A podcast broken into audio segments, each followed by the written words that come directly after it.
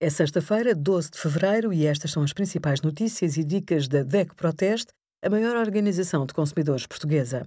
Hoje, em DEC.proteste.pt, sugerimos os resultados do nosso teste às apps dos serviços de televisão, a avaliação de quase 18 mil portugueses sobre fornecedores de energia e a nossa plataforma Reclamar, que ajuda a resolver problemas com empresas. Se tem o carro parado, recomendamos que continue a assegurar a sua manutenção. Comece por limpar o veículo por dentro e por fora. Depois, verifique os pneus e mantenha uma boa pressão.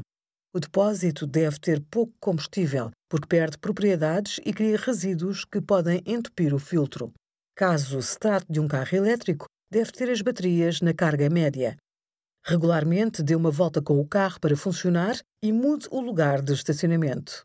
E mesmo com o carro sem andar, não se esqueça de pagar o seguro.